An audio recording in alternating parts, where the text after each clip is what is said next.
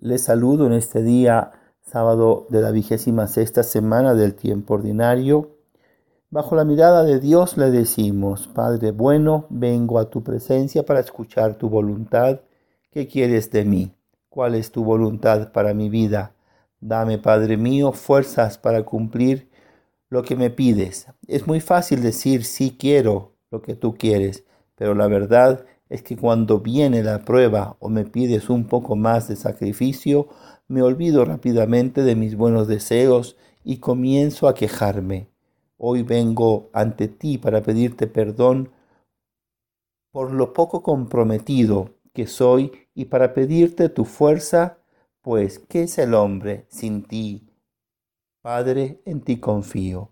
Meditemos en el Evangelio de San Lucas, capítulo 10, versículos 17 al 24. Hoy los 72 discípulos vuelven contentos después de ir por los caminos y casas llevando tu mensaje, y te dicen con todo orgullo que hasta los demonios se han sometido en tu nombre. Y así es, solo tú tienes dominio sobre el mal y los demonios. Les has dado el poder para someterlos en tu nombre. Por eso van contentos y satisfechos. Qué bien se siente cuando sentimos que vencemos al mal en tu nombre.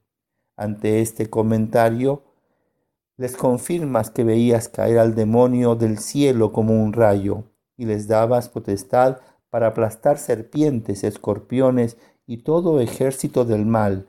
Tú los cuidarías y protegerías siempre y nada les pasaría. Qué alegría regresar a casa habiendo cumplido la misión encomendada, habiendo llevado la paz y acercado a alguna persona a ti, y en esta misión descubrir tu luz, tu fuerza y tu gracia. Pero qué fracaso, por el contrario, que pase un día y no haga nada.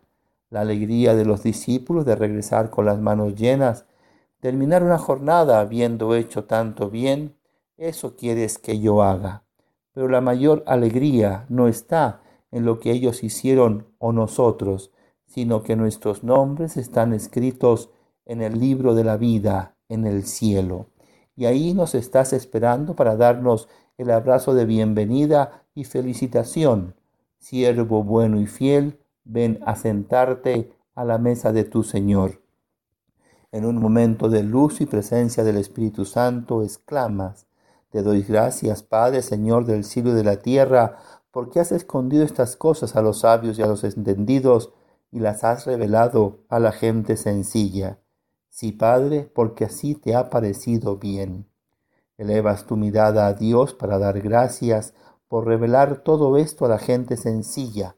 Señor, dame la gracia para que yo forme parte de esos bendecidos y agraciados, que no solo aceptan o escuchan tus palabras, y ven tu mano providente, sino que las entienden con tus mismos sentimientos y corazón. El Padre te lo ha revelado y tú a nosotros. Nadie te conoce a ti ni al Padre si tú no se lo revelas. Gracias porque sí creo y acepto totalmente tu mensaje de salvación. Gracias Señor porque yo veo y oigo lo que muchos desearían ver y escuchar. Gracias porque me has llamado y me has escogido. Hoy mi propósito será evitar la omisión haciendo algo concreto para solventar un conflicto y llevar la paz a un hogar. Visitaré a un amigo o pariente enfermo y le hablaré del amor de Dios. Me esforzaré para que mi relación con Dios esté llena de ternura y sencillez. Mis queridos niños, nuestro Padre Dios y su Hijo salen a nuestro encuentro día a día junto al Espíritu Santo. Llenan nuestro corazón de amor y gracias a ellos podemos descubrir la verdad de las cosas. Muchas veces seremos sus instrumentos para llevar amor, paz y alegría a otros corazones. Siempre estemos atentos a la voz que nos habla a nuestro corazón para hacer el bien y llevar el amor y nos vamos con la bendición del Señor.